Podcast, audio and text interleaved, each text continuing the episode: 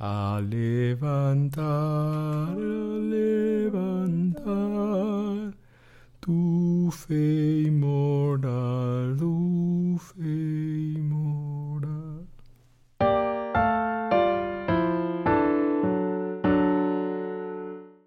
Eh, ah, te iba a preguntar cómo, cómo viste ahora, después de tantos años, el, el Breath of Fire y el, y el Demon's Ah. Crest. Sí están buenos. ¿Sí están chidos? Sí, sí está padre. El Demon's Crest está muy cortito. Siento que... mm, mm, mm, no me acuerdo muy bien si me parecía difícil o no. Creo que no se me hacía difícil.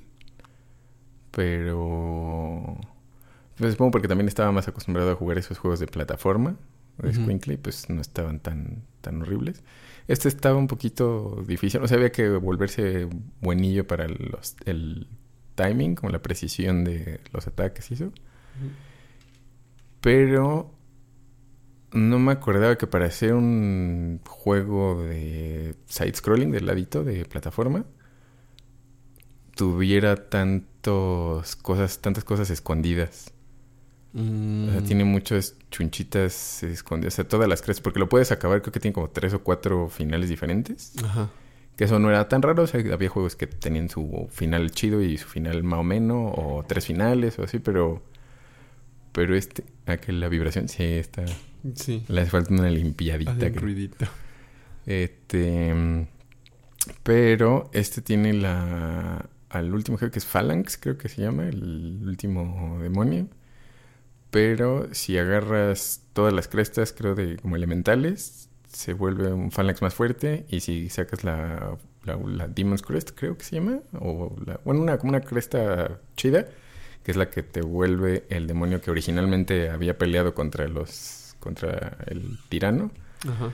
que ya tienes como casi todos los poderes de todas las otras gárgolas, bueno, los otros demonios. Te sale otro más difícil, y, o sea, como- pero buscarlo no está tan fácil. O sea, yo lo, lo empecé a jugar y dije, ¿qué? ¿Ya se acabó? Pues, ¿cómo? Pero ya se acabó y no agarré la cresta del agua. Me falta la, la Ultimate Crest, creo, o Ah, la chido. Sky Crest, creo que es algo así. Y dije, yo me acuerdo que había esta cosa y nunca la encontré. Entonces, yo me acuerdo que aquí había un pueblito y no está. Porque además para entrar a los mapas, pues vas volando en el mapa, que está padre. Arriba, sí.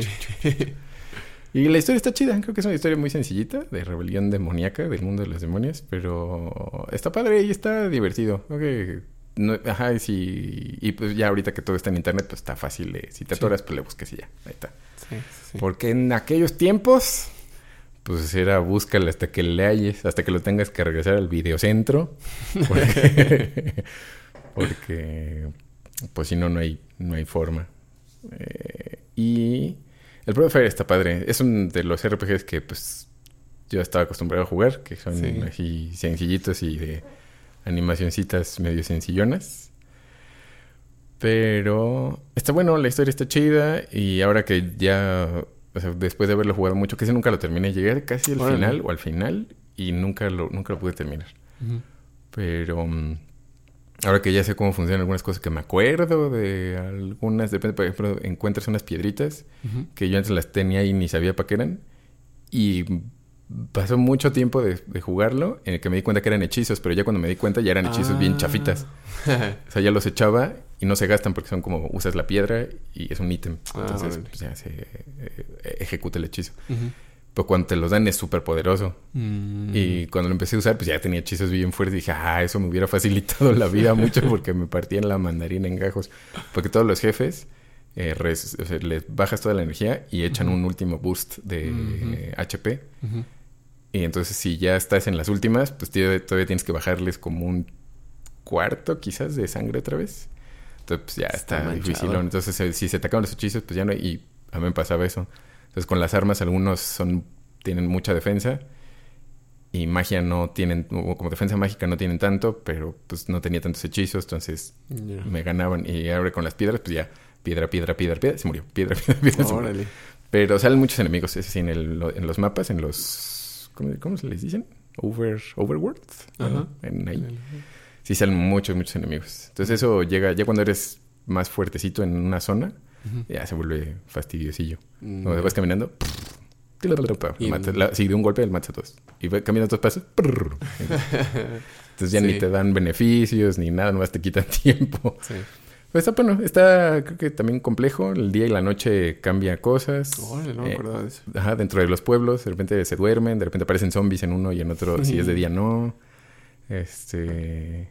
Los monstruos cambian. También puedes cazar animalitos que salen. O sea, hay un, ah, un mono que es un zorrito. Eso también que, que los monos podían hacer cosas eh, o sea, que tenían como acciones ejecutables en el mundo, en el mapa.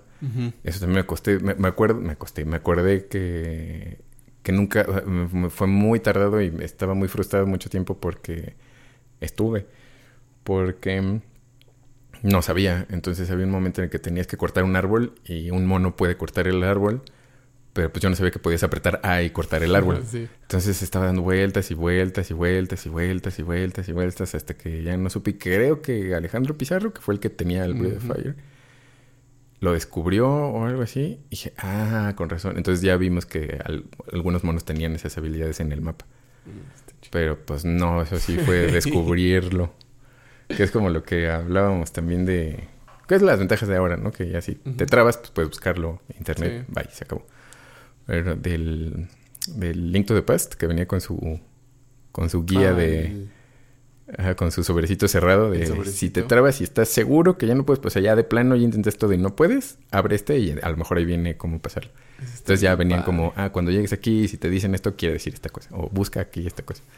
Y estaba, estaba bueno, o sea, pero ya tenías como todo el control de, no, así puedo, sí puedo, sí me rifo, sí me rifo. estaba chido.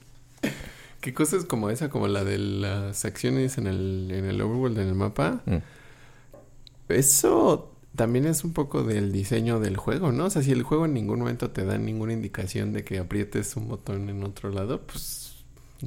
Sí. Pues, ¿Cómo? O sea, de casualidad igual lo puedes descubrir, que es lo que sucede, ¿no? Pero, ajá, no, a lo mejor en el instructivo quizás, no estoy seguro si veíamos el instructivo, porque como antes cambiabas los juegos en los, en los mercados, en los tianguis. Ah, y así el cartucho nada más. Ajá, entonces eran usados, entonces a veces venían sin instructivo. Mm, ya. Pero no estoy seguro si ese venía con instructivo o ni en el instructivo venía, porque también los juegos antes no eran tan explicativos, ¿no? O sea, era pues dale. y, dale. Oye, pero... rápida, pues dale. ya, eh, única página, pues dale. Eh, entonces, creo que era, pues como así era. O sea, no había tantas pistas ni, ni decir para dónde, ni nada. Que creo que eso también ahora me ha afectado como videojugador, como jugador viejito, que muchos juegos, o sea, son tan complejos que te explican un montón de cosas. O sea, tienes que hacer esto, esto, esto, esto. Puedes hacer esto y esto y esto y esto. Si haces esto, puedes hacer esto. Si haces eso, o sea, se vuelve tan complicado, o sea, eh, eh, no, no complicado en mala forma, sino ah, es muy complejo. Sí, sí, sí. Entonces, para mí ya es muchísima información que digo, pues prácticamente todo para mí es intuitivo. Eh, supongo que porque pues tengo muchos años de juego. Bueno, que ¿cuántos años tengo? Sí. No, pues sí, ya tengo 34 años jugando. Varios. Ajá. Este... Entonces, hay cosas que, que digo, pues, pues sí, ¿no? O sea, es como que, que, que más podría pasar pero hay muchas otras que se me hace demasiada información, entonces ya no, no me acuerdo, no se registra en mi memoria, en mis hábitos de jugador, o sea, se me hace eh, pesadón, eso se me ha hecho pesadón. Ya, sí, y diferentes juegos he visto que, o sea, he visto en el sentido de que he visto gente que lo comenta en YouTube, ¿verdad? Yo no sé, pero he visto comentarios de cómo hay juegos que, que lo hacen muy bien, o sea, que introducen muy bien las mecánicas y eh, todas las funciones y todos los botones y eso, y otros que son muy chafas en, en la forma de que o no te lo explican claramente o no te lo explican en lo absoluto o la explicación se vuelve así una cosa aburridísima de que te, te, explican y te explican y te explican.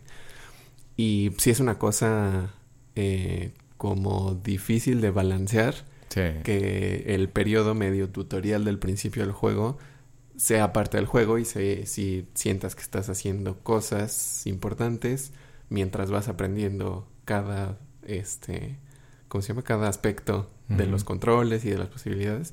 Y creo que en algún momento vi un video, no me acuerdo de qué se trataba el video, probablemente de Metroid en general, Mm. pero que decía que el primer stage del Metroid Prime, del primero, que era muy bueno en ese sentido.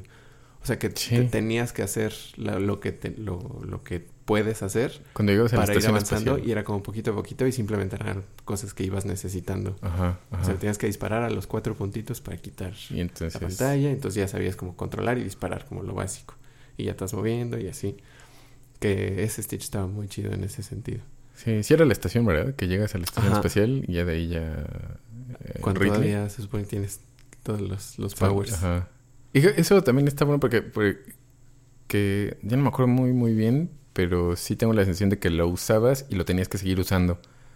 O sea, no lo usabas y ahora te voy a enseñar esta cosa. Y ahora esta otra cosa. Y ahora esta otra cosa. Mm, mm. Y pues de repente volvías a usar lo primero o lo segundo y pues ya era... ¿Cómo era? Ya se me olvidó. Ya se me olvidó. Ajá, entonces Sí. ya no sé. Es creo que lo usas y lo usas y lo usas. Entonces ya Ujú, o sea, se, se vuelve... ya se vuelve hábito. Sí, se asimila así. Ajá, y dices como, claro, eso es... Cuando vea esto, ya sé que así es como lo debo de solucionar. No es como, me acuerdo que tenía que hacer esta acción, pero no me acuerdo cómo se hace esa acción. Entonces buscarlo y entonces eso ya... Y picarle todos los botoncitos. Ajá, como sí. era. Aplicas el trabitas y picas todo. Ah, Eh, Ah, incluso sí. el, el Breath of the Wild, ahora que lo, Mm. lo seguí jugando después de mucho tiempo de no jugarlo, eh, hubo cosas que se me, se me se le olvidaron a mis dedos y ya pensándolo dije, ahora no, sí tiene muchos, muchos botones diferentes. Sí utiliza todo, o sea, todos los botoncitos que tiene y en formas diferentes, pero... eh, y reg- regresando a, a cómo lo había estado jugando, creo que no había sido como un peso de tantas funciones. O sea, como que sí, igual las van eh, como dosificando. Y hasta ahorita que se me olvidaron unas poquillas después de no jugarlo mucho tiempo, dije, ah, no, pues sí, son un buen de cosas. sí. O sea, con diferentes, o sea, para escoger las armas y para los menús, y los menús los mueves con esta palanca, pero con la otra es otra cosa. Y la cámara también, ¿no? A mí, eso- a mí creo que eso la es, cámara. eso es lo que... Lo que más se me ha ido... Eso, aventar las armas, que jamás las aviento. La verdad Ah, es que sí, nunca... yo tampoco casi nunca lo sé. Entonces de repente veo que está preparado y las aviento y digo, ¡ay, ¿por qué lo hice? Pero las cámaras fue lo que a mí, el poner la cámara de fotos ah, o el el telescopiecillo. visor, ajá, el visor. ajá. Sí, como el, ándale. el Ajá, telescopio. si lo pienso no puedo. Eh, Y me, pasó, me pasó varias veces que estaba jugando y lo quería hacer y me ponía a pensar, ¿cómo era? Aprieto, jalo esto. Entonces dije, no, a ver, que mis manos solitas lo hagan. Es como, voy haciendo esto y pa, y Y le pico y sale y digo, ¡ay, sí se acuerdan! Entonces ya lo, lo vuelvo a fijar. Pero Sí, especialmente creo que esos dos, ahorita que lo dices, el, el, el como telescopio y agacharse, que son los apretar los, las palancas, ajá. creo que son de los que más se me ha olvidado porque no hay muchos juegos de los que yo haya jugado Sí. en el que se use mucho eso. Sí, sí. Entonces me olvida. Y ahorita tengo muchas, muchas, muchas. Creo que cada, cada semana que pasa, cada semana que pasa y me acuerdo de ese juego, quiero volverlo a jugar, es lo, la trilogía de Metroid Prime. Sí. Sí, tengo muchas, muchas ganas de volverlo a jugar. No hay, no hay forma. Bueno, tiene que ser en disco, ¿verdad? Este, sí, Para el Wii U. en el Wii U, ajá. Ay, sí que. eh, sí Bueno, me lo volvería a el- comprar. creo que es del Wii. Y pues, se puede jugar. el ¿Sacaron Wii el refurbish del No, Wii U? En el Wii U, el Wii. Sí, sí es de Wii, ¿no? Los HD los sacaron en el Wii, creo. Para- Sí, la trilogía. Sí, pero eso sí, sí están muy buenos. Sí. Bueno, sí me gustaron mucho. Sí, pues los han estado pide y pide Sí. y rumoré y rumoré. Y los Nintendo, ay, no sé, no sé. Sáquese, sangrón.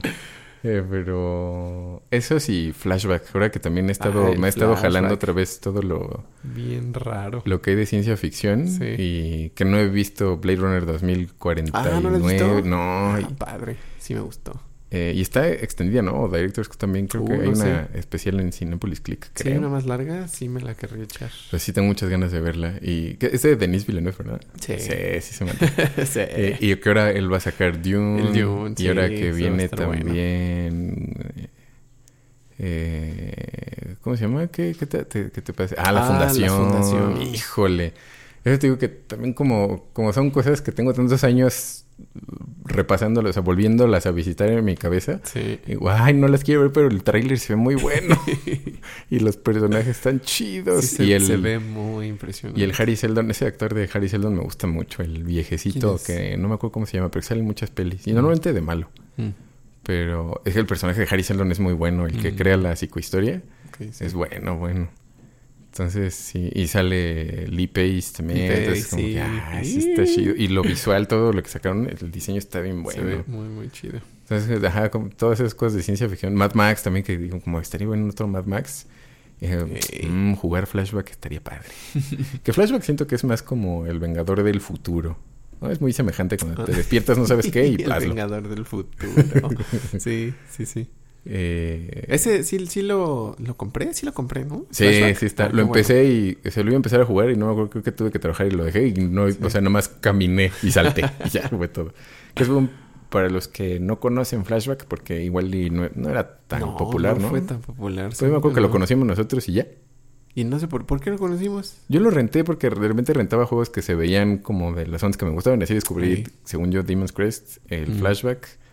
Y así renté, de hecho, Event Horizon, la peli. Ah, la peli. Por- porque lo vi y dije, oh, es el de Jurassic Park en la, en la portada. Sí. Y dije, ay, se ve de ciencia ficción. Y leí, y pues que una nave y especial. Y dije, ay, qué padre. Pues yo estaba bien chiquito. No manches. bueno, qué era, miedo. era un niño Niño grande. pubertón, ajá, 11 años, no sé. Ujú. sí, pues era un escuincle. Sí. Pero lo vi, porque sí, Jurassic Park, que es del 95, 96, 93. Algo así debe ser. Sí, pues tenía unos 12, 13 años. Entonces probablemente...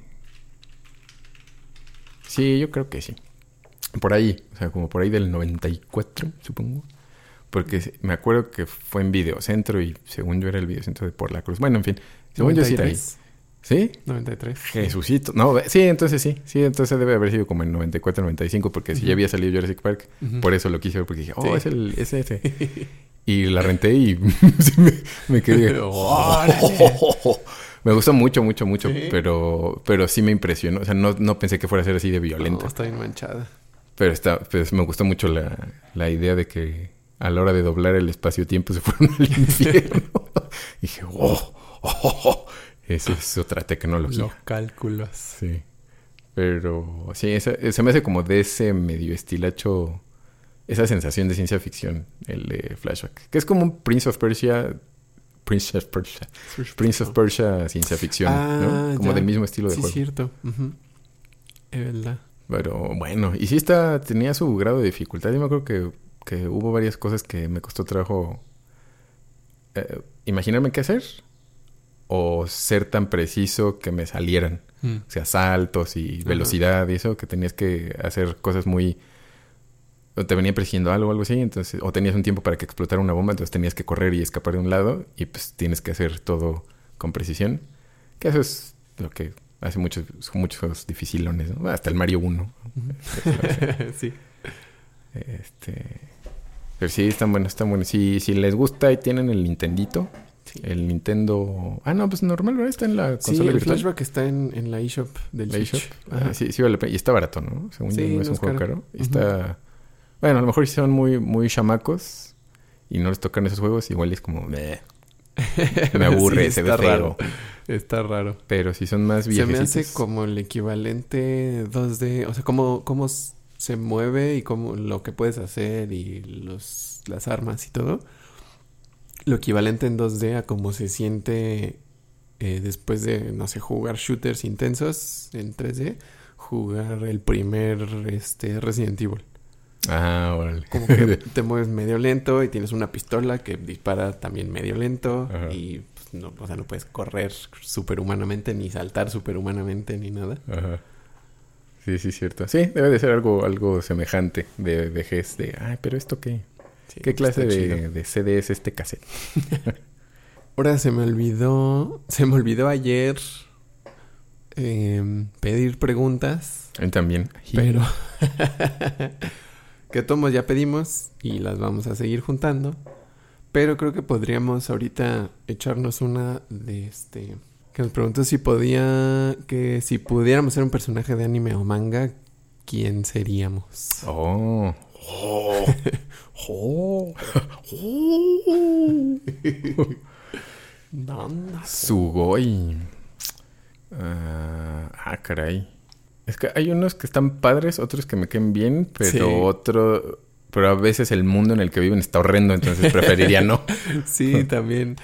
Ajá, hay unos muy padres, pero serlo es Ajá. otra cosa. Sí, querer ser eso, dices, no, pues no, mejor no. Tampoco. Porque pensé así rápido en los que me acuerdo, eh, como que, no sé, los que tengo presentes por alguna razón. En, en Kenshin, de Samurai X, Ey. que se me hace muy padre, pero también eh, está muy miserable su Sí, vida. Sí, sí, está su historia muy está ruda. muy trágica. sí, es muy feo. Sí, su síndrome de estrés postraumático está Sí, bastante es muy fuerte. Eh, pero no sé. ¿Qué sería? Bueno, por, por ejemplo, se me haría padre eh, el Rick Hunter o alguno de esos de Robotech. Ajá. Porque está chido, pero también está horrible. Eh, eh, ajá, o un Centraedi de los que se vuelven buenos. Esos también estaban, estaban chidos esos personajes. Había uno que era un científico, creo que hasta lo empequeñece en tamaño humano y ayuda Mm, qué a los padre. humanos. Y ahí es todo gris, verdoso. Estaban padres las voces de los Centraedi, también eran como robóticosas. Este- Estaba chido. Pero podría ser un piloto de Valkyries de Robotech. Mejor no necesariamente Rick Hunter, pero está, está, está chido. Eh, por ejemplo, Fly también, pues es, eh, es mi mero mole, pero Sí. pues también Mendigo Fly le matan al maestro, se le vuelven malos sus amigos. Sí, tienen historias bien densas. Sí. El Gome está padre, por ejemplo, la gotita dorada estaría pi, pi, pi, pi, pi. y ya, es toda mi actividad decir pi. Eh, porque está Shenlong, por ejemplo, que está chido de Dragon Ball. Sí. Se infecta y se vuelve un dragón horrible. Bueno, tomando en cuenta Dragon Ball GT, pero... Eh, ¿Qué más? Pero así como opciones... Bueno, creo que podría ser... Bueno, Piccolo está chido. Ey. Piccolo me gustaría. Sí, también pensé en Piccolo. Ah, no sé si... Si Fly... Hyunkel está padre, pero creo que está horrible también su historia. Ah, Fly... Crocodile... Ah, creo que Fly está, está chido. Sí, creo que igual de, de padrismo sí me quedaría con el Kenshin. Sí, Rurouni Kenshin está bueno. Pero qué, o qué otra caricatura hay que esté buena onda. Bueno, este All, All Might está, me da mucha risa, se me hace muy padre el personaje, está, está bonito. O sea, es un personaje bueno, bueno, bueno, bueno, bueno, entonces está, está chido. eh, que siento que hay uno que que diría como ese de una caricatura al menos como simplona y no es Ujú. Heidi. Ah, no. Esa Heidi creo que le fue peor que a todos. Ni Heidi, ni Remy, ni Candy. Hamtaro. Hamtaro. ¡Ah, Hamtaro! Uy, jingle. Sí. Hif, hif. el jingle. Ese sí, Sí, estaría bien. un ham ham estaría bueno. Sí. Sí, un ham ham estaría. El discot. Ah, qué Sí, padre. estaría bueno un, un, un ham ham. Sí. Eh, sí, ujú. Pensando, me regresó a como esa sección, esa época. Y la verdad es que Sakura también estaría bien padre. Ah, Sakura mí está Sí. cool. O Shaoran. Ah, ¿cuál qué, qué era? eh, ¿Shaoran? El, el chavito de, el, de ellos, que de- también es de como los- brujillo. el Sakuro. Ujú.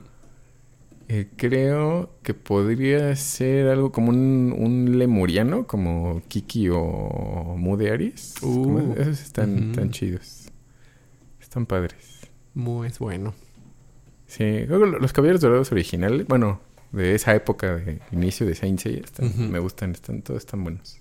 Hasta los horribles están tan, tan chidillos. Pero sí, creo que esos, o Jingle, el Ham Ham, Fly, Pícoro. Eh, y bueno, por ahí alguno yo creo que se me está yendo, lo más probable, pero pues estaría bueno. el Ash Ketchum no, porque pierde todo. por loser. porque es bien chapa. Eres bien maleta, Bash Ketchum. Ah, por ejemplo, también estaría padre ser un el, ser el Attack on Titan. Ah, sí. Pero, pues, mundo horrible, sí, asqueroso. sí, nadie de ese mundo, por distópico. favor. Sí, está para el perrísimo. Qué, qué emoción que ya va a salir la cuarta. Sí, ¿y ya se acaba? Sí, ¿verdad? Sí, ya. Ah, qué bueno. También el Demon Slayer, Ujú. Kimetsu no Yaiba, también Kimetsu. el, el manga según yo ya se va a acabar y entonces pues ya se va a acabar Nice. también. Y, ah, está bueno, porque sí, como creo que eso está, Ah, sí, está bien, suficiente. Consistente, sólido. Sí, está, está bueno. Ah, de los Seven Deadly Sins también creo que estaría chido. Están buenos los personajes. El...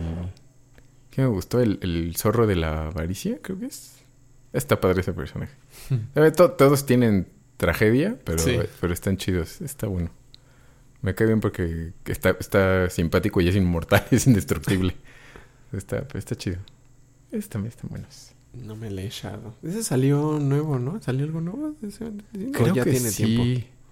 Creo que algo nuevo salió ¿Una porque temporada? Rudy me dijo que si ya había visto no sé qué. Dije, pero según yo ya vi todo. Según yo vi todo lo de Netflix. Ajá.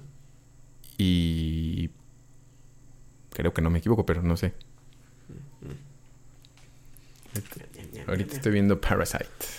Ah, nice. Está padre. Eso también se ve chido. Sí, está chido. Sí, está bueno. Porque buenas empezó como, ah, como de esos chonens así como normalones. Y de repente, tragedia. Dije, oh, ¿qué pasa? no lo vi venir. ¿Qué onda, ñoños? Esto es Doctor Mario, un podcast de la Original Soundtrack Band. Y hoy les voy a contar eh, que me puse a buscar eh, la- todas las herramientas y aplicaciones posibles para jugar Dungeons lo mejor posible en la distancia, en la Susi. en la con la Susi. Y, oh, y fue mucho, hay harto, harto que saber. Y todavía no sé ni más, pero está padre. Es que están haciendo cosas chidas entre... Entre que en los últimos años pues se volvió mucho más popular eh, pues Dungeons y en general los, es, los juegos de rol. Y ahora con la gente en sus casas, pues todo el mundo usando estas cosas. Entonces hay un buen, y hay un buen de gente haciendo cosas diferentes para jugar más y mejor.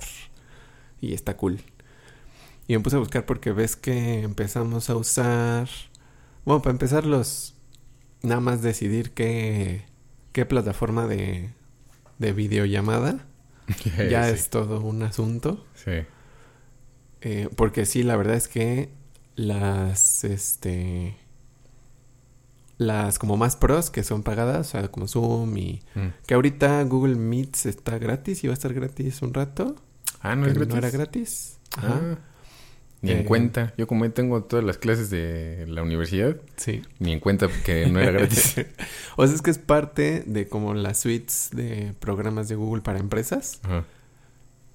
Y el, el Meets es para Ah. justo para reuniones, para juntas eh, administrativas así. Con razón. Entonces, eh, o sea, está incluido en servicios pagados de Google, pero decidieron hacerlo gratis en cierto punto reciente. Y dicen que lo que van a hacer es ya dejarlo abierto como básico, gratis para siempre. Cool.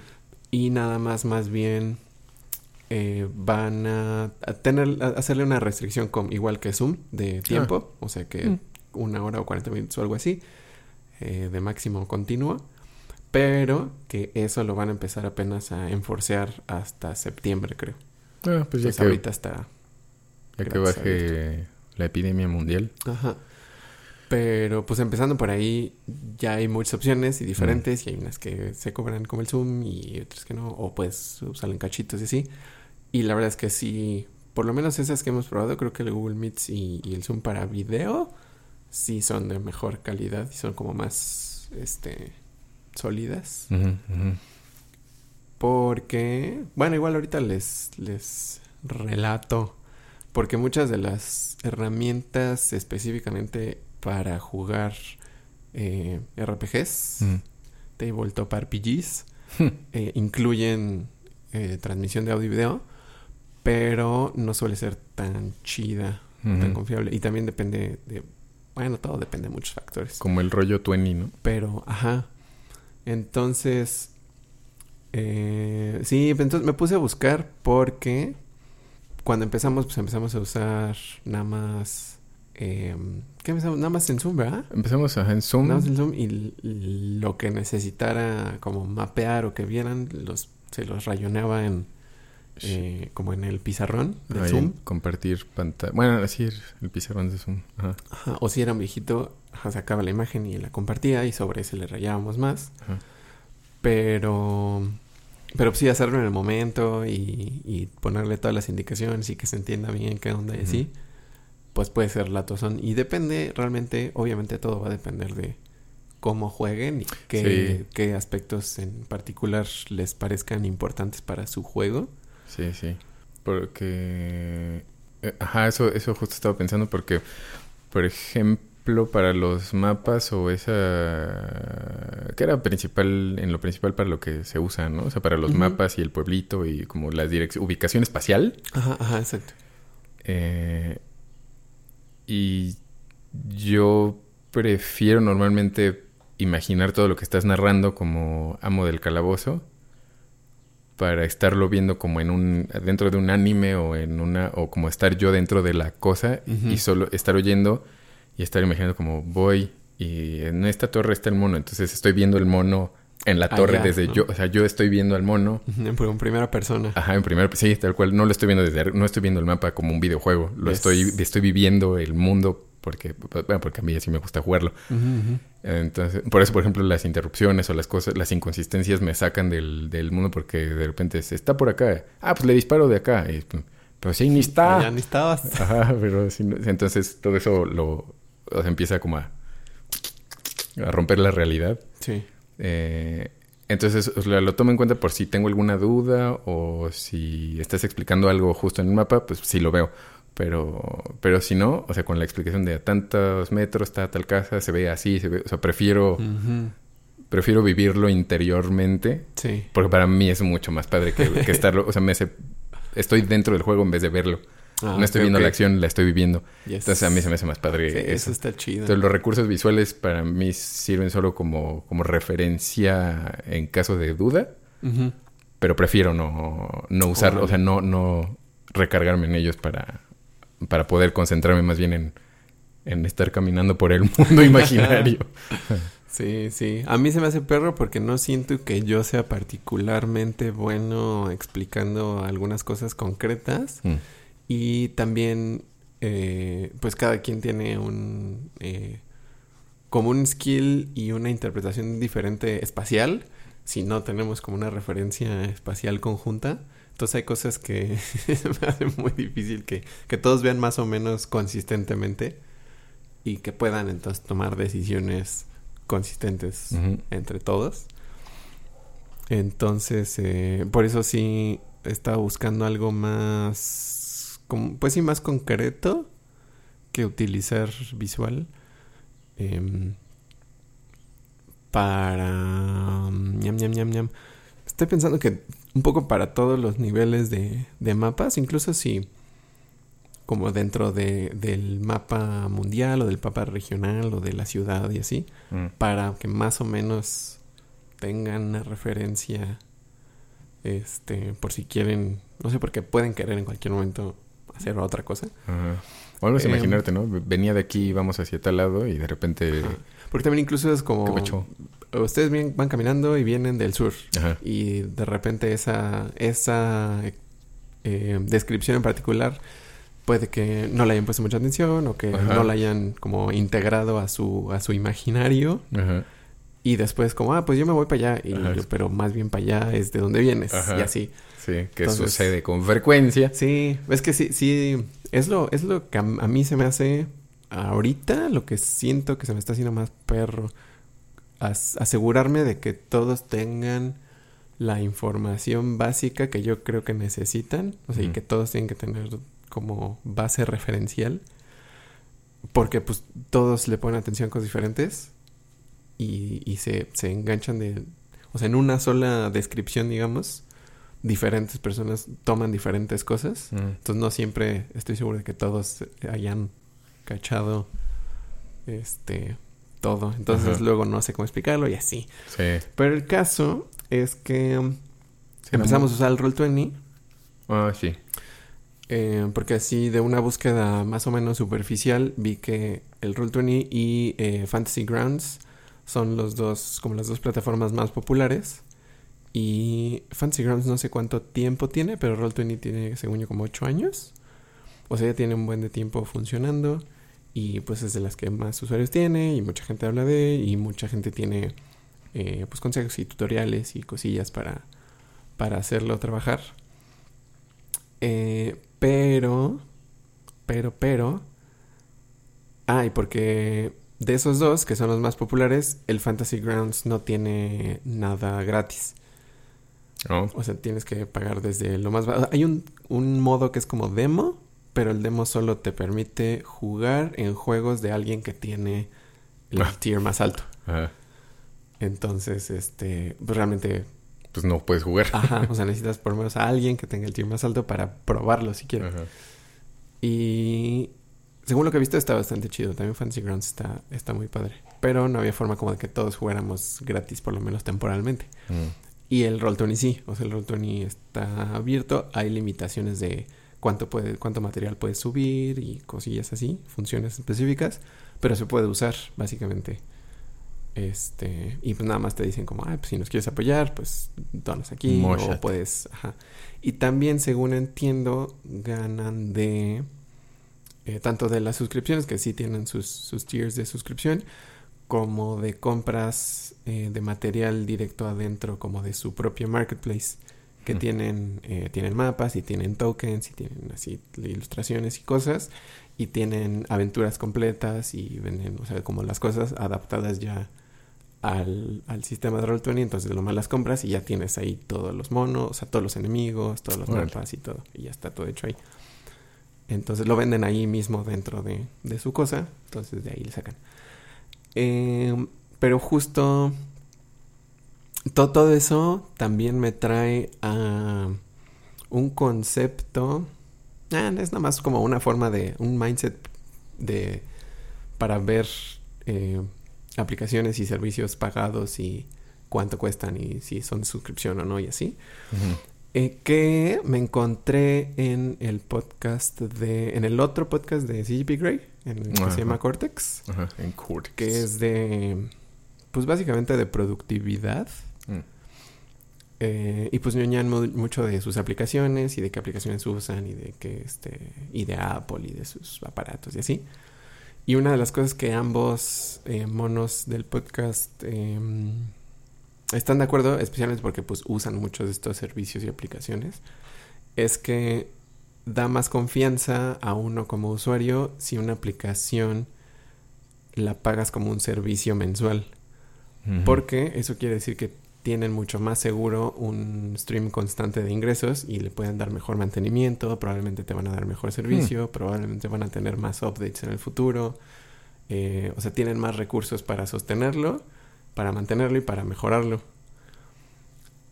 En cambio, si es gratis o si lo pagas una vez, entonces su modelo tendría que ser, o sea, si lo pagas una vez, de lo que depende que se sostenga la aplicación es de que más gente la compre.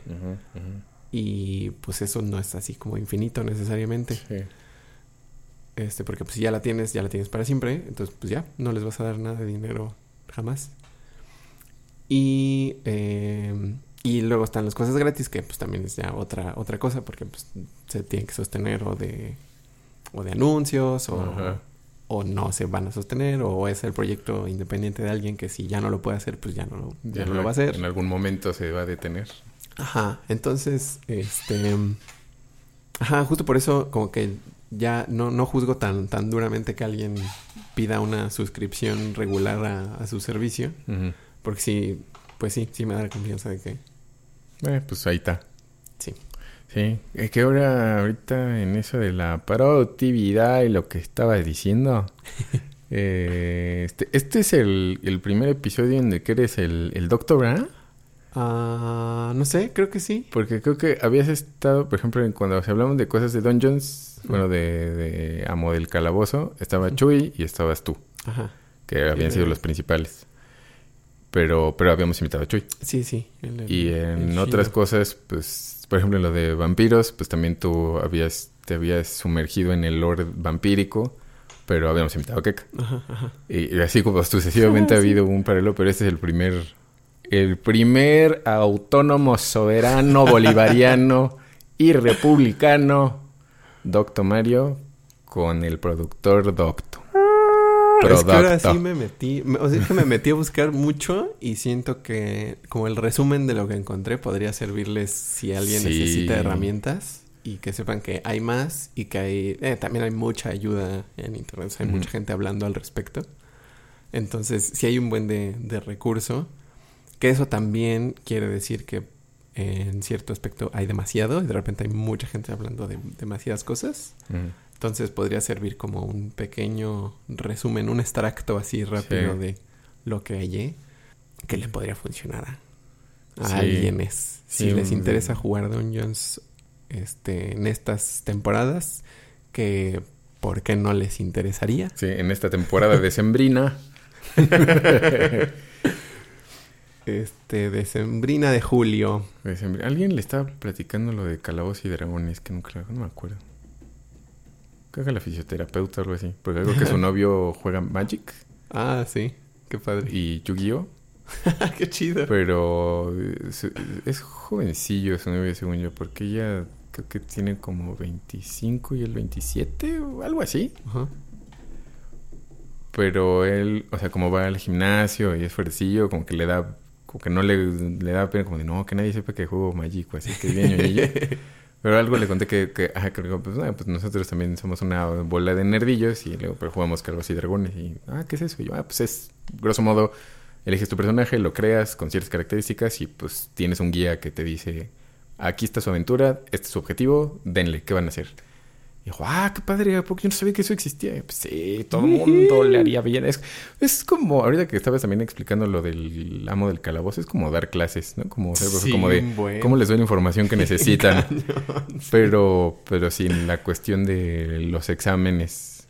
Lo más que puede pasar es que el personaje se muera. Jiji, que es peor. pero, pero, pero sí, está padre, sí es, sí es bueno. Insistimos siempre que hablamos de Dungeons and Dragons, si pueden jugar o si quieren echarle una probada Jueguenle. Ah, por cierto, que el, que el Fletes quería en algún momento, antes de, del, del COVID, este, me había dicho que si en algún momento podía como unirse remotamente para ver cómo jugábamos o cómo se ah, jugaba. Simón, sí, Pues ahorita le puedo decir que en alguna sesión que se una como de un personajito chiquito, le ayuda a construir un personajito como mm. buena onda y para que, para que le cale. ajá, para que le vaya calando que le va a gustar.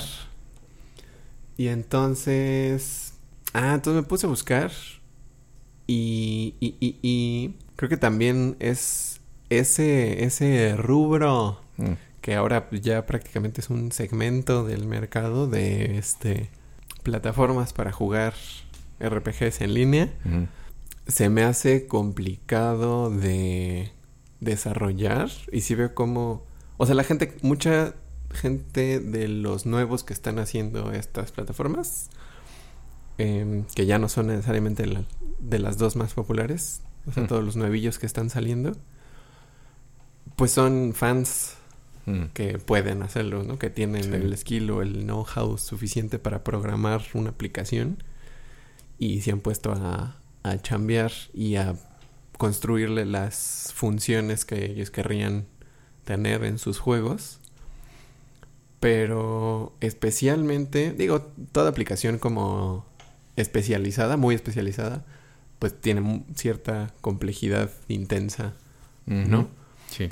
Y de estas creo que lo perro es que no solo que los... Bueno, para empezar, un, un sistema de RPG soso tiene un montón de reglas que no necesariamente puede sonar medio medio overwhelming para uno que se las tiene que aprender.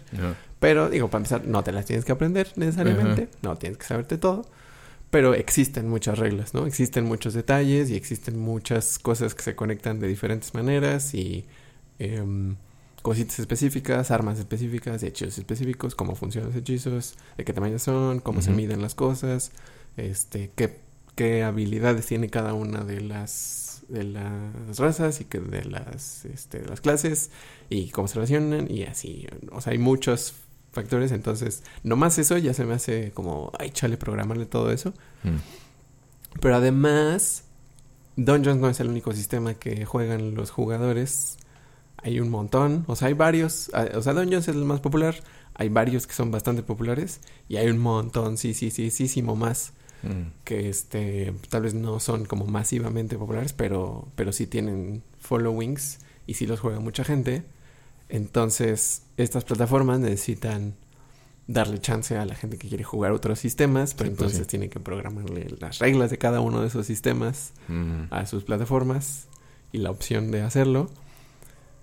Y encima de eso, que en cierta manera quita complejidad, pero más bien, más bien no, eh, es que cualquier persona que juegue como tanto como jugador como Dungeon Master debe tener o necesita tener la habilidad de este sobreescribir cualquiera de esas reglas. De decir, yo Claro. quiero que esto más bien sea así porque funciona mejor así en mi mesa, o yo quiero inventar este ítem, o yo quiero inventar esta clase, o yo quiero que este ataque más bien funcione así y tenga este bonus que no está en las reglas oficiales. Entonces, hay, hay ahí un- una cosa de balance de que no pueden programarle una automatización completa y, y este, o sea, ab- absoluta de todo el sistema y que no puedas modificarla, aunque eso sería lo más fácil si usaras esas reglas, porque entonces pues, nada más le pones esta opción y pues ya cambia todo acorde con las reglas. Sí. Pero, o sea, no puedes automatizar completamente eso porque hay que dar chance de que puedas modificarlo. Sí, hasta, y hasta qué punto podrías, por ejemplo, sustituir algo, ¿no? Si vas a inventar un ítem, pues dices, bueno, yo quiero que este ítem tenga esto y esto. Dices, bueno, lo más cercano podría ser este. Entonces dices, bueno, lo vas a tirar como si fuera esta cosa, pero es esto. ¿no? O sea, ya buscas equivalencias, pero no todo va a tenerlo, me imagino. Sí, que dependiendo tanto de es qué nada más tan... como el sabor o que tanto sí son Ajá. cosas mecánicas más chonchas. Si te lo vas a rifar y vas a crear unas cosas súper locochonas, Ajá. pues sí, probablemente no va a haber cómo, cómo Y también, construirlo. incluso ya como corriendo, jugando el juego, eh, diferentes personas y diferentes grupos van a usar en diferente medida la plataforma. O sea, puede ser que algunos usen así full, full, full, full todas las funciones y usen los mapas y la iluminación y este y las Ujú. medidas y los monstruos que incluyen y este y los hechizos que, que están ahí y que tiren todos en adentro de la aplicación los dados y así pero puede ser que haya alguien que solamente use el- la cuadrícula para verlo Mm. y ya y todo lo demás lo hagan normal físico o se lo aprendan o lo tengan en hojas o así entonces o sea tiene que ser un sistema muy complejo porque hay mucha, muchos elementos que se conectan y que se este que simplemente existen pero también tiene que ser muy, muy, muy, muy flexible para que lo puedan usar como quieran. Entonces me hace chiarros esta gente que los programa. De verdad tiene muchas ganas de Sí, programar. sí, es como, no, pues se ve que les gusta, ¿eh? Porque ¿qué es lo que estábamos hablando del justo del tira 20, ¿no? Del, del Rosho 20, Sí. que en el Roll 20 tiene muchas características de programación y de...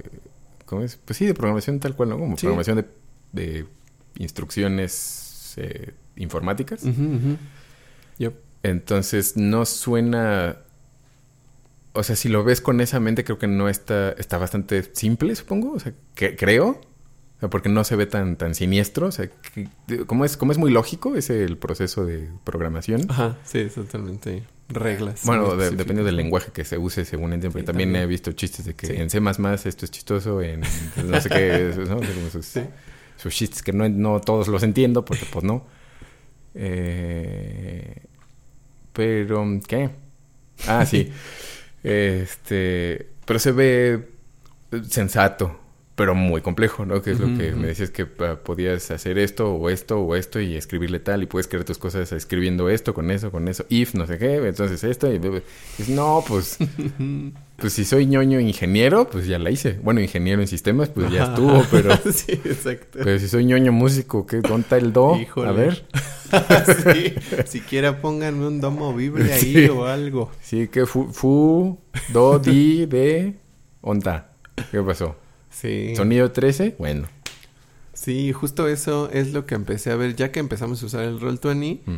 que, que digo, lo, lo- les- o sea, propuse ese, lo puse en la mesa porque de los populares, que imaginé que serían populares por alguna razón, era el que se podía usar gratis por todos, pero ya usándolo, para empezar no me gusta mucho cómo se ve, ¿El roll a mi 20? gusto se ve como Ah, chafón. la interfase. ¿no? Ajá, la interfase. Ah, que se- sí, que se ve viejita. Ajá, la interfase, los botones son como te digo, como de Windows, de Windows 98.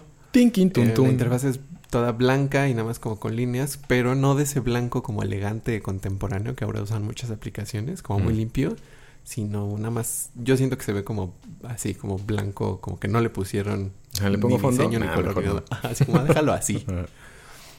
Y este. Y. em, y fui viendo que tenía muchas posibilidades de funciones. O sea, tiene muchas funciones. E incluso usándolo gratis tiene un montón de funciones que pueden hacer el juego mucho más ágil y mucho más chido. Pero hay varias que para empezar no se me hacen tan intuitivas. Que dices, bueno, pues le aprendes más o menos. Pero hay unas que no solo no se me hacen intuitivas, sino que tienes que buscarle y además aprenderle, Mm. porque no están ahí las respuestas directamente en la interfase Ah, o claro. no están sencillas de encontrar. Entonces, este, ajá, como los macros, Ajá, que son es esos del botoncito códigos que- de automatización de ciertas cosas, Ajá. que prácticamente todos los, los que he visto, todos los, los VTTs, los Virtual Tabletops, que le Ah. dicen, que he visto, tienen, tienen funciones de macros porque es pues, la forma como más eh, como flexible de automatizar prácticamente lo que quieras y que se ejecute. Em, pero en el Roll20 no hay una forma como sencilla de hacer ciertas cosas que a mí me parecerían muy básicas Ujú, o sea, como muy sí básicas para para agilizar una parte sencilla del juego Sí.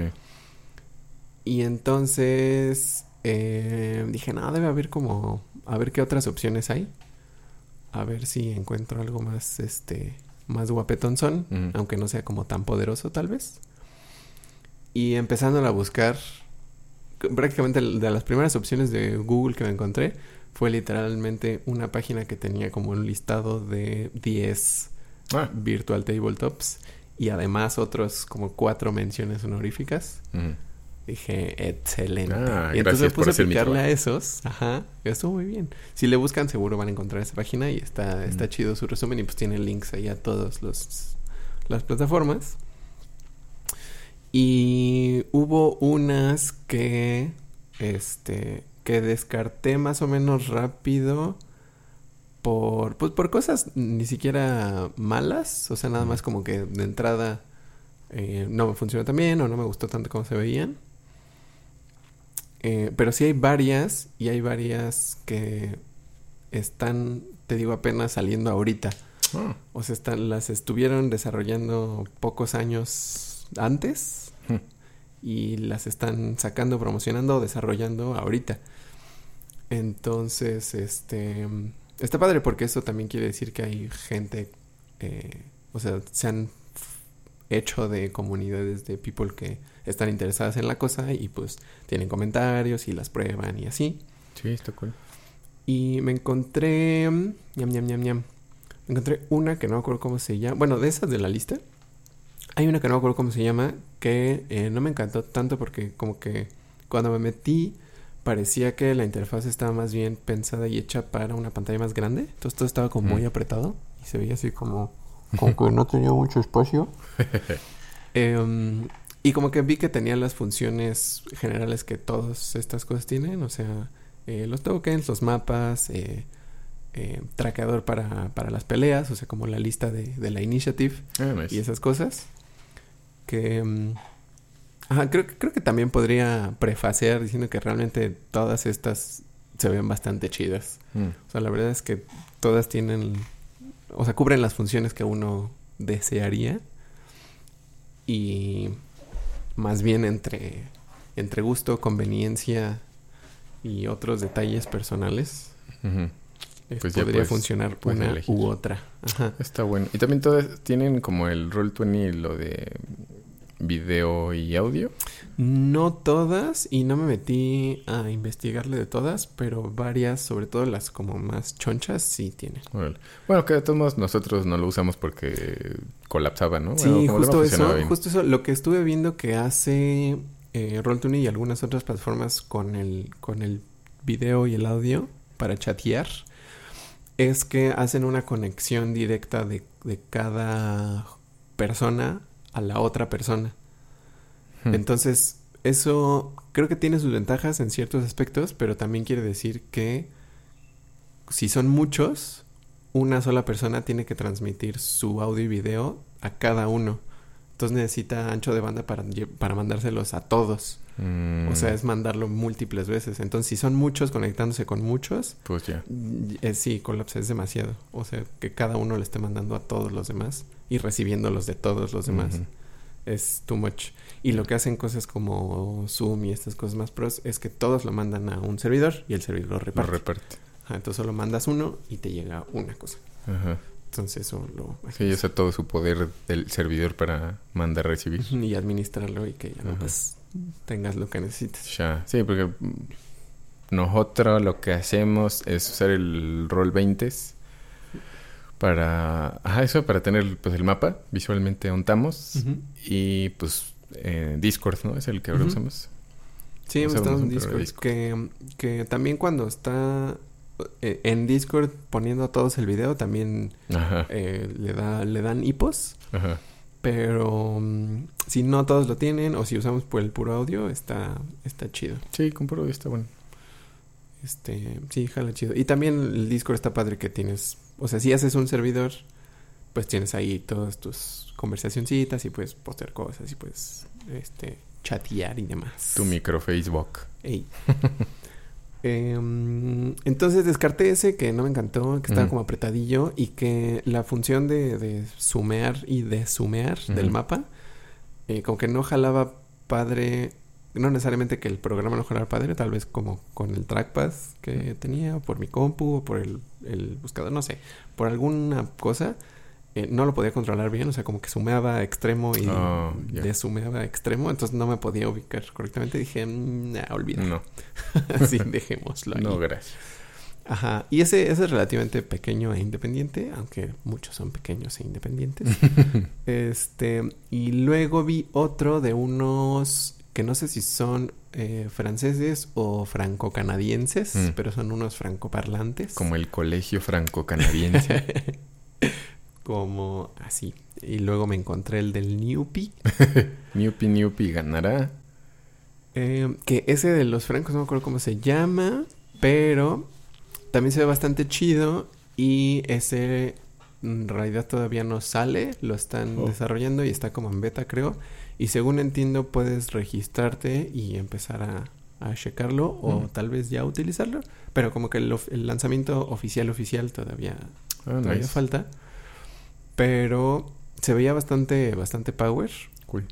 tiene igual todas las, las funciones que uno esperaría. Y muchos tienen, o sea, la, la disposición de las opciones es eh, parecida entre sí. O sea que no hay un cambio tan grande como de, de interfase si, si pruebas uno y si pruebas otro. Las cosas mayormente están, las ponen Claro. todos en los mismos lugares. Entonces eso está chido porque no es tan terrible cambiar de plataforma. Este, y este está padre. Y por ejemplo, hubo algo que. eh, no todos, pero este tiene la opción para, para agregar musiquita. Ah, Que eso también está chido. Sí, está chido. Eh, y algo que noté que no es, no es ni, ni particularmente malo ni bueno, pero eh, también es una de esas cosas como decisiones que tienen que tomar de cómo funcionan, que algunas personas pueden funcionar y a otras no. Que la música la manejan, este, este programita de los francoparlantes lo maneja como, como lo maneja el Discord más o menos. Que ves que metimos un, un bot a Mm, nuestro Discord mm. para que yo de ahí pueda ponerles musiquita y la escuchen todos. Ajá. Lo que hace ese bot es este nada más que le pones un link de YouTube o de SoundCloud o de algunos otros servicios que tiene eh, conectables y jala la música de ahí y la streamea y se les streamea a Mm. todos. Eh, este de los francoparantes funciona así también, o sea, le Ah, pones links o de YouTube o playlist de YouTube o de alguna o fuente así de esas Mm. y la, la reproduce ahí adentro. Mm. Eh, sí, que dependiendo de cómo organice uno o en dónde tenga su musiquita, pues puede o no funcionarles. Nice. Eh, pero como todavía estaba, como había que como registrarse y, y pucharle ahí algunas cosas para, para usarlo. Bueno, como registrarse, realmente como era, era un paso, pues solo no estaba como ya disponible así muy directamente. Dije, bueno, este mejor lo aguanto tantito. Y eh, chequé otro que por un tiempo empezó a ser como el, el que se perfilaba para ser el favorito, que se llama Astral, creo. Oh, Que ese me gustó porque todo estaba muy bonito. Ajá, toda Ah. su interfaz es muy linda. O sea, el diseño está chido. Eh, igual de funciones también está bastante power. Tiene todo, todo lo que uno podría desear.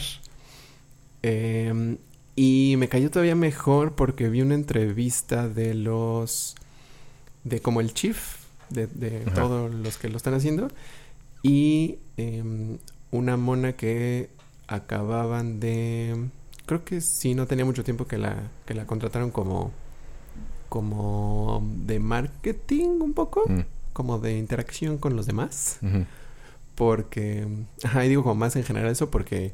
Pues son equipos chiquitos y pues mucha gente hace múltiples tareas. Y entonces ella como que en teoría es la de marketing, pero pues se encarga de recibir mails, de sugerencias y así. O sea, como todo eso. Atención al cliente Ajá. y marketing. este, y a esa mona la reconocí porque la había visto en un juego que empecé a ver hace tiempo. Vi nada más dos sesiones, un ju- un juego de Dungeons que, eh, que publican que se llama Tales from the Mists. Mm. Que lo empecé a ver porque es de, pues como terrorcillo, o sea, es Mm. como oscurón y está en, en el mismo setting que Curse of Strath, es en, Mm. en, en ese mundo darks.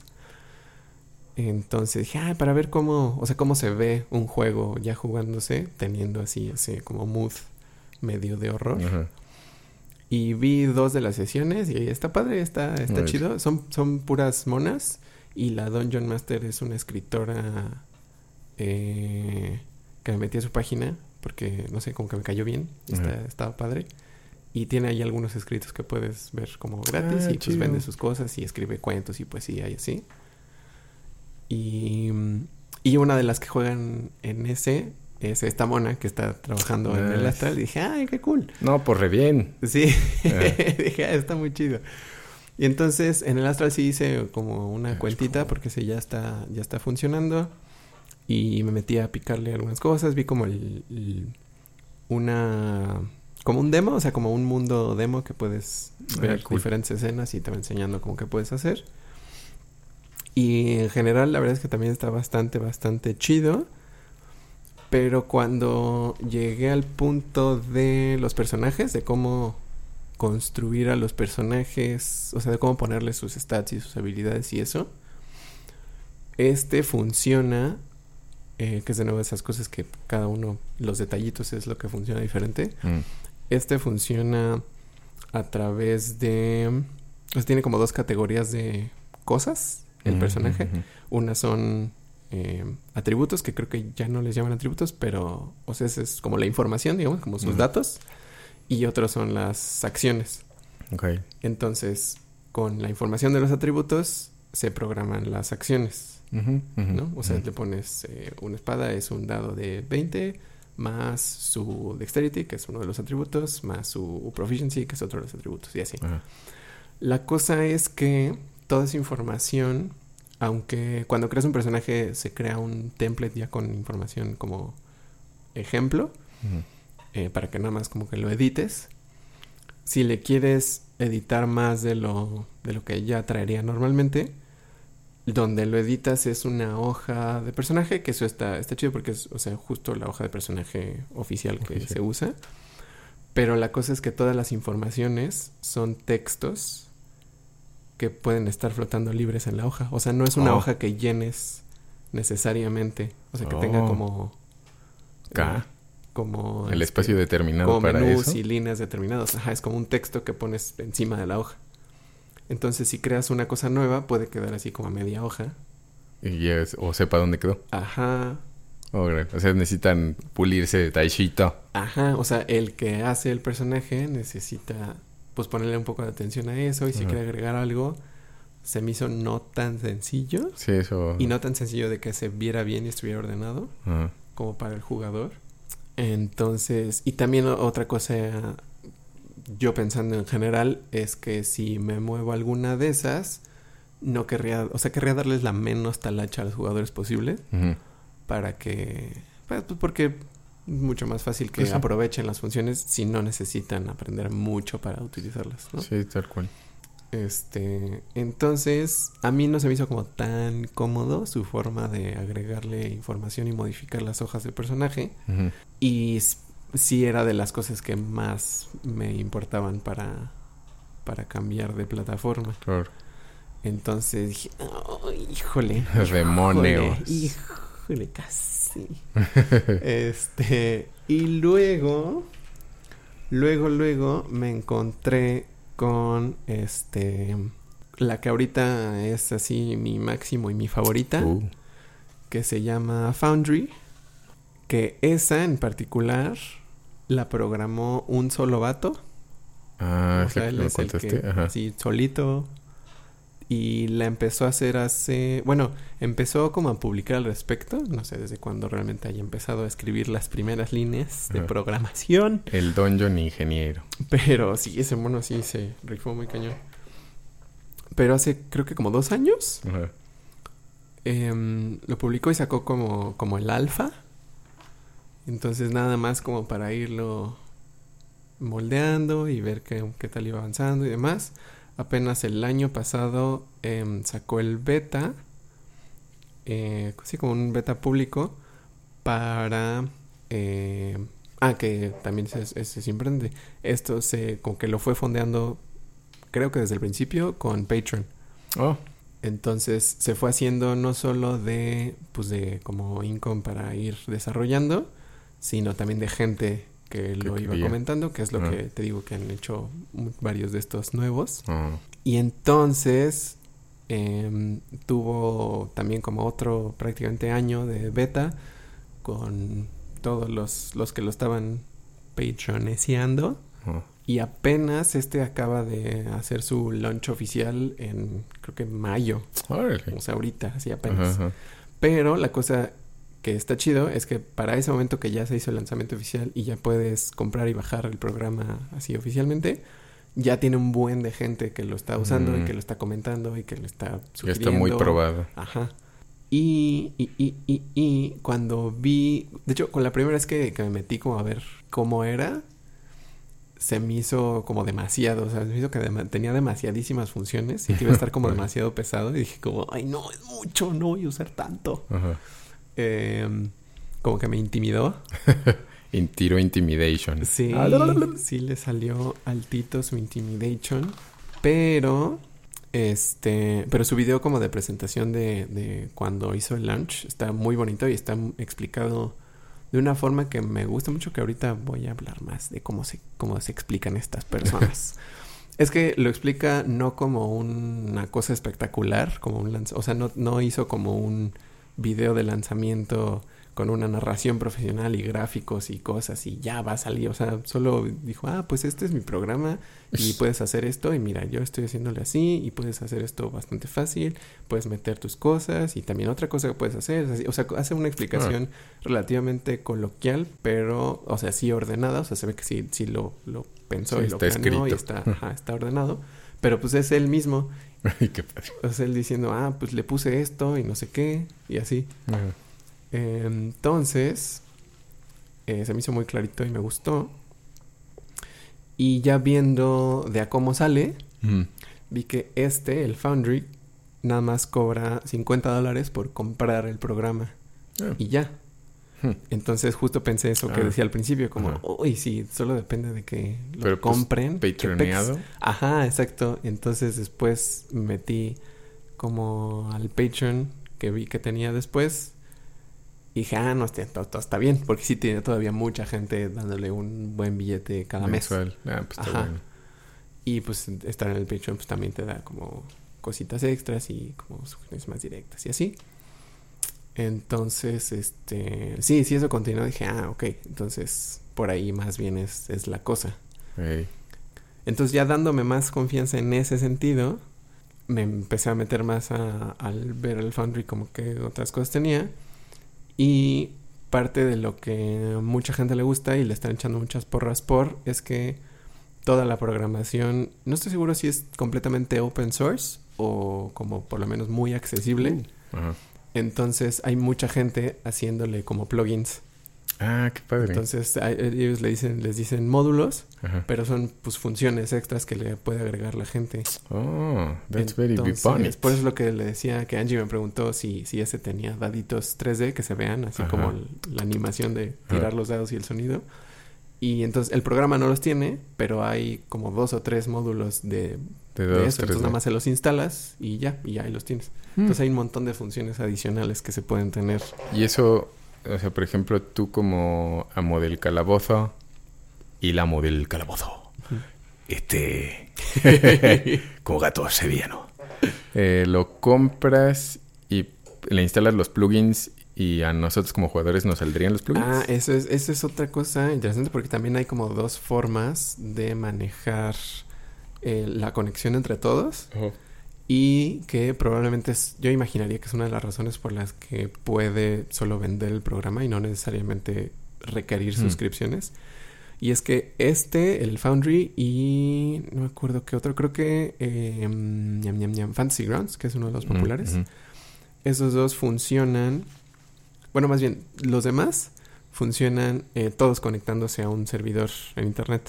Entonces, tu información y tu mundo y todos tus datos y todo existen allá y todos, incluyendo el, el Dungeon Master y los jugadores, se conectan allá en donde está, Mm. en la nube. Y el Fantasy Grounds y este, el Foundry, funcionan más bien eh, de forma que el Dungeon Master lo tiene en su computadora y los demás se conectan a la computadora. O sea, como Mm. si fuera la... Bueno, sí, simplemente utilizando la computadora como servidor. Órale. Entonces, realmente lo que están haciendo los jugadores es como meterse a una página Ajá. que es lo que tiene todo, eh, lo que tiene el. Dungeon Master en su Ah. computadora. Entonces, lo que le agregue y todo eso Pues, simplemente ahí es, ajá, se conectan Mm. los jugadores a eso. Y por eso mismo, que creo que eso también está como familia, bueno, ajá, como amistoso para los jugadores, es que el jugar en el Foundry no le requiere a los jugadores hacer una cuenta ni nada. O sea, es meterse a Mm. una página eh, con cierta información internetal para que dirija a mi compu y entonces este ya de ahí jalan. Ujú. Entonces nada más. Que eso también tiene sus contras porque dependiendo de varios factores de nuevo, dependiendo de tu conexión, de tu router, de tu modem y de tu proveedor de internet, eso puede no ser tan sencillo porque hay bloqueos, o sea, los firewalls pueden Ah, provocar puede este, issues, que- entonces necesitas ir a, a, eh, manualmente como decirle al firewall, esto sí Esto puede déjalo pasar. pasar. Ajá.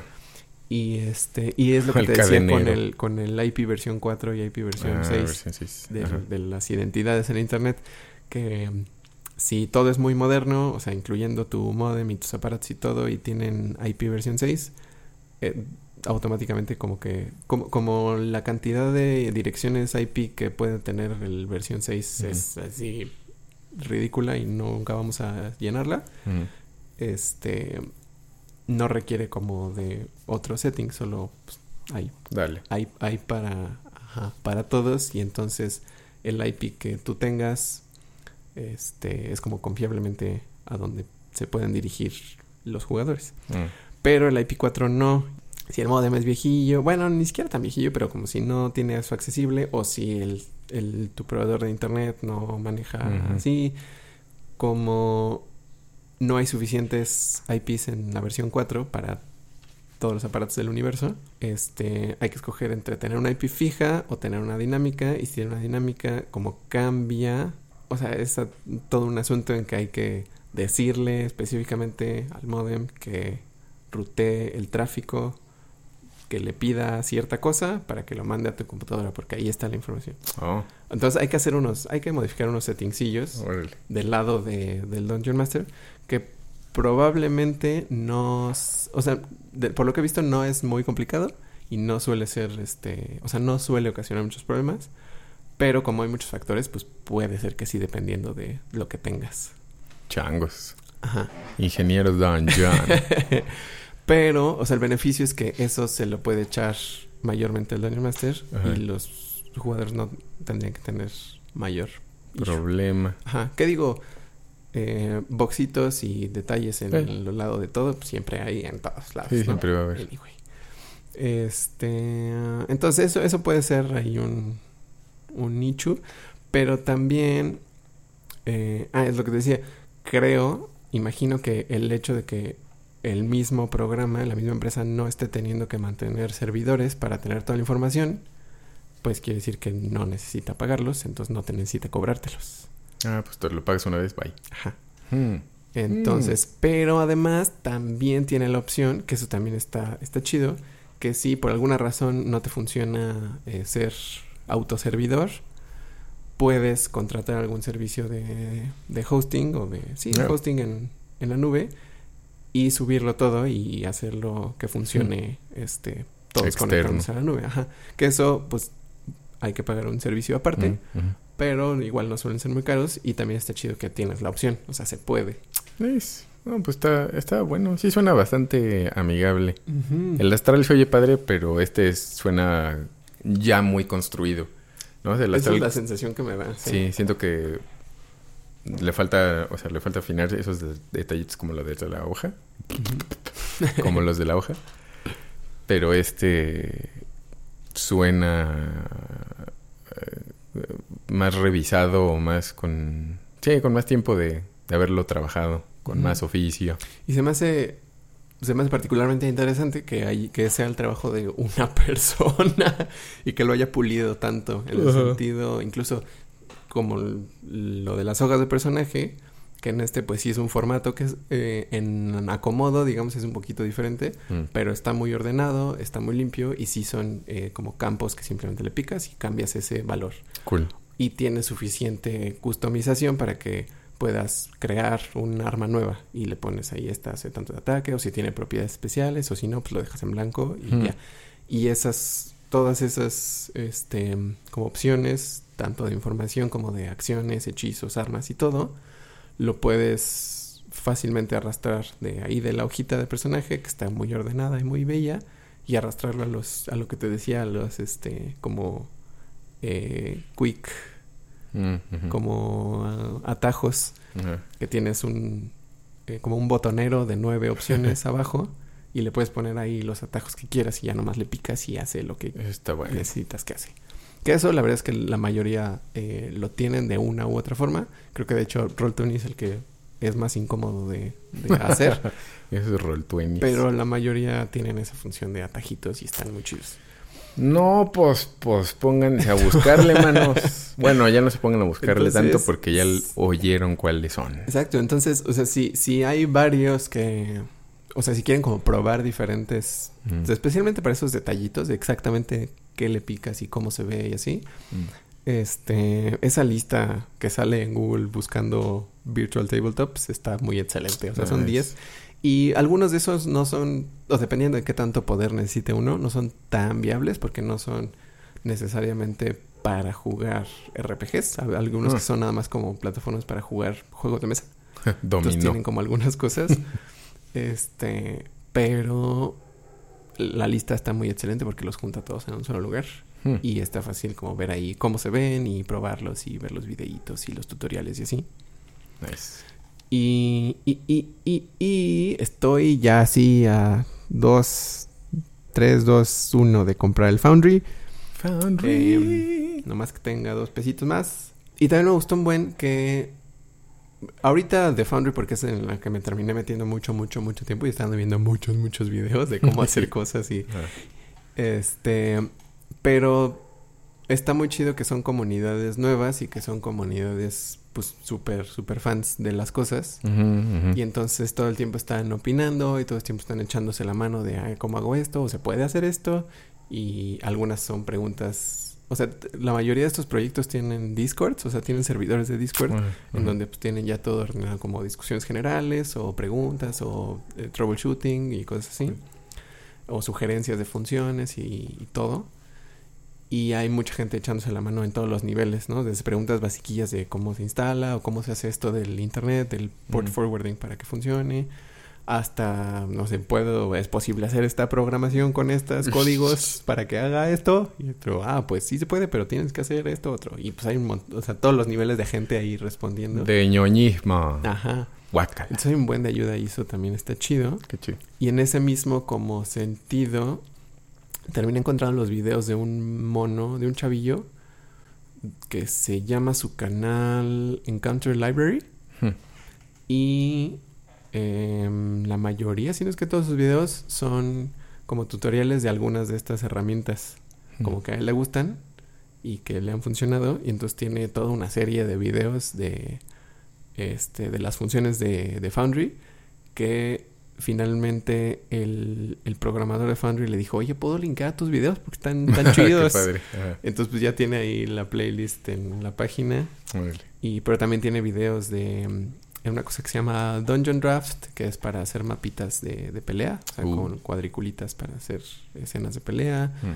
Eh, tiene videos de otra cosa que está también apenas saliendo que se llama eh, Legend Keepers Hmm. que es como un organizador para tener todo el, todo el lore del mundo. o sea, que pones el mapa y este... O sea, subes una imagen de, tu mapa y le pones pincitos de las ubicaciones y en cada ubicación le pones la información del lugar, la información de la gente y todo para organizarlo y tenerlo consistente. Este, pero eh, que todas esas son herramientas muy excelentes que también se me antojan un buen. Em, pero decía, menciono este, a este mono de los videos porque se me hace como otro ejemplo de eh, como de claridad, honestidad de contenido, de que solo pues el mono le gustan esas cosas y se pone a explicarlas y se pone a explicarlas claramente con su voz. O sea, igual sí ordenadón, eh, sabiendo como a, a, qué va y qué quiere explicar. Este. Pero no pavo realando de soy lo máximo en el mundo. Ajá, no está haciendo un show al respecto, pues. O sea, no quiere. Y, he visto también un par de sus live streams, que ha hecho live streams también como, eh, como iba buceando y la gente le pregunta cosas y así. Y, pero con la gente quiero decir como, han de ser como 50 personas máximo que están ahí. Este. Eh, ah, ha dicho que, pues sí, o sea, su, su onda, o sea, su canal de YouTube no lo hace para para ser muy exitoso youtuber, o sea, para tener como muchos suscriptores o muchos views. Entonces, se ve que no se está esforzando por eso. O sea, está como explicándolo, diciendo, ah, pues esto, esto me gusta, esto funciona bien padrísimo, esto funciona así. Este, si quieren que les explique alguna otra función, pues ahí me preguntan y no sé qué. Y ya, o sea, no tiene como, te digo, ni cortinillas, ni gráficos, ni... Entra. Nada. Sí, o sea, está ahí. Y es se me hace a mí extremadamente claro y conciso. Y por su forma de explicarlo como honestamente, eh, no sé, me da un montón de confianza. Em, y no sé, eso como que me hace, me hace pensar más universalmente en, estos contenidos internetales. Sí. Que cuando se empiezan a volver. No, no, iba a decir eh, con más valores de producción, pero no por los valores de producción, sino que cuando empiezan a tener la intención de, ser más llamativos y de, requerir tu atención y de, como pedirte y de este como de apantallarte, sí siento que empiezan a perder un montón de pues del valor que le veo que puede tener el internet siendo una plataforma tan abierta para que cualquier persona honestamente le diga lo que cree o lo que sabe. Que es como como lo que le sucede a los a muchos comediantes, ¿no? Bueno, no no estando pero o comediantes de la escuela anterior eh, que crean un personaje o tienen una frase o alguna, bueno, a youtuberos también. A muchos youtuberos también les pasó lo mismo. Eh, que tienen algo chistoso y es muy gracioso de ver y se empiezan a volver una caricatura de eso, o sea, se empiezan a mm. empiezan a tratar de hacer el chiste en vez de hacer el chiste nada más y ya, porque así son. Entonces siento que eso les sucede, ¿no? O sea, empieza un canalcito como con lo, como lo que decías de así está armado y de repente si empiezan a, a tratar de como justo llamar la atención y volverse más como, ah, es que miren, ya nos modernizamos y pues, eh, o sea, de eso no se trataba, ¿no? En realidad se trataba del otro. Sí, lo que querría ver es a la persona explicándome, que es por ejemplo lo que me gusta creo de, del MKBHD, del Marqués que o sea, ese mono sí ya, o sea, su, su canal es, es el más exitoso de los reviews de tecnología. Sí, Pero él sigue explicando, aunque sí, sí, sí están scripteados sus videos, se escucha con su voz y él te lo está explicando. Está diciendo, a mí esto me gusta, me gusta que la empresa está como haciendo esto. Eh, y justo es parte, creo, de su como filosofía explícita de hacer los videos y de hacer reviews, de que pues va a ser subjetivo y él es, eso es lo que a él le parece importante o valioso. Y tú como espectador puedes eh, sintonizar o ajustar tu, tu, percepción a eso. Y este, o sea, sí ajustar, como nivelar cómo recibe su mensaje conociendo el criterio de él. Y entonces puedes este, hacer una mejor decisión o mejor evaluación para ti. Sí. Porque pues él está explicando lo que a él le parece. lo que él ve y lo que le gusta. no te está diciendo que es cómo son las cosas del mundo, sino qué le parece a él. Y hasta se ve en cómo, em, cómo aborda el asunto de la gente que tira basura. ¿no? O sea, que todo, o sea, menciona que sí, pues sí se van a quejar, pero nunca se ve que, le, que, le, que lo haga con pesar. O sea, porque se ve que hay muchos que sí empiezan a poco a poco, como se ve que se inflaman de, de rencor o de enojo, o de desesperación o de frustración de lo que les dicen. Y este mono, como que parece ser que ni le, ni le, ni se le pega. O sea, nada más, ah, pues sí, hay gente que dice esto, y pues sí, porque esto, o sea, esto es lo que Pero de ahí en fuera, creo que nunca les pone mayor atención y está, en general, es más saludable. Sí. Sí, sí, entonces me, me gustó encontrar como esos rinconcillos del internet con gente como, pues nada más buena ondeando. Igual también encontré uno de un don que mm. justo se estaba haciendo la pregunta eh, de si quedarse en el Roll20 o pasarse al Foundry, ah. porque él habían estado hablando del Foundry, pero él ya tiene muchos años usando Roll20 y ya tiene mucho contenido ahí. Este, y pues ya tiene un montón de, de truquillos y de, pues atajos y de cosas que se sabe muy bien. entonces estaba como valorando, pero y todo, todo el video está interesante, pero me gustó que el asunto del video no era cuál es mejor, sino si para él, en donde está ahorita, le convendría moverse o no. Entonces, y ajá, y pues expone lo que a, los detalles que a él le interesan de esas cosas y en dónde está él y qué quiere y qué busca y así. Y entonces pues ya es como, es nada más una pregunta y un análisis, no un dictamen. Ajá, sí.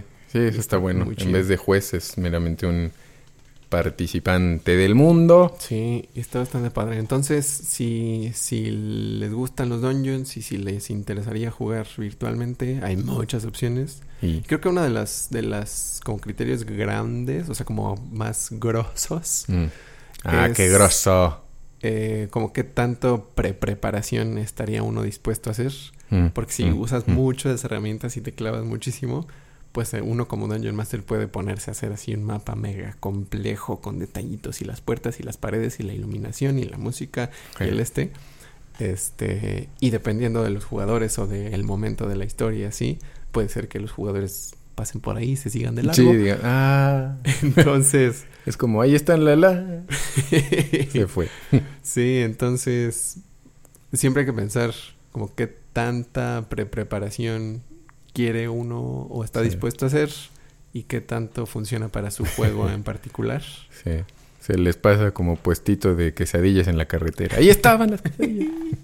sí, sí, es cierto. Y también qué tanto les sirve a los jugadores esto como lo que tú decías. O sea, si les sirve mucho tener una ayuda visual, este, o nada más como referencia general, o si nada más como inspiración tal vez, o si sí les gustaría usar como mecánicas más complejas de tirar los dados y tener ahí los ataques, o, o qué tanto necesitan. A mí, a mí, para lo que yo he visto en las peleas, me ha servido un montón en estas últimas que hicimos, tener los stats de los monstruos accesibles en sus tokens. Y tener la lista de la iniciativa ahí en la pantalla y visible para todos. sí, porque entonces ya todos están, o sea, todos la ven y no necesito yo apuntarla y decirles. y se puede hacer más o menos rápido. estar en la lela. Ajá. O sea, no necesito yo apuntar los nombres este, ni que alguien más los apunte, sino nada más como echarlos ahí en la lista y dependiendo de la plataforma también a veces puede tirarse la iniciativa ahí en la lista, o sea, decirle que tiren todos y ya la tira y los ordena. Eso se me ha hecho muy, muy excelente porque siento que para, para cómo hemos jugado y para cómo yo lo he sentido, las peleas son lo que puede como trabarse más y que debería de ser uno de los puntos más intensos. Entonces, eso me ha ayudado a, darle como más flujito a eso. Pero pues cada quien... Sí, pues es parte del, del calabozo, eh, que cada quien arma su propio calabozo, como la vida real. y pues sí, hay muchas opciones y muchas muy buenas opciones. Así que, entrenle muchachos y próximamente también vamos a tenerles una sorpresita a los jugadores de Dungeons, lo que viene siendo el Dungeon. Y ya les avisaremos en el siguiente programa.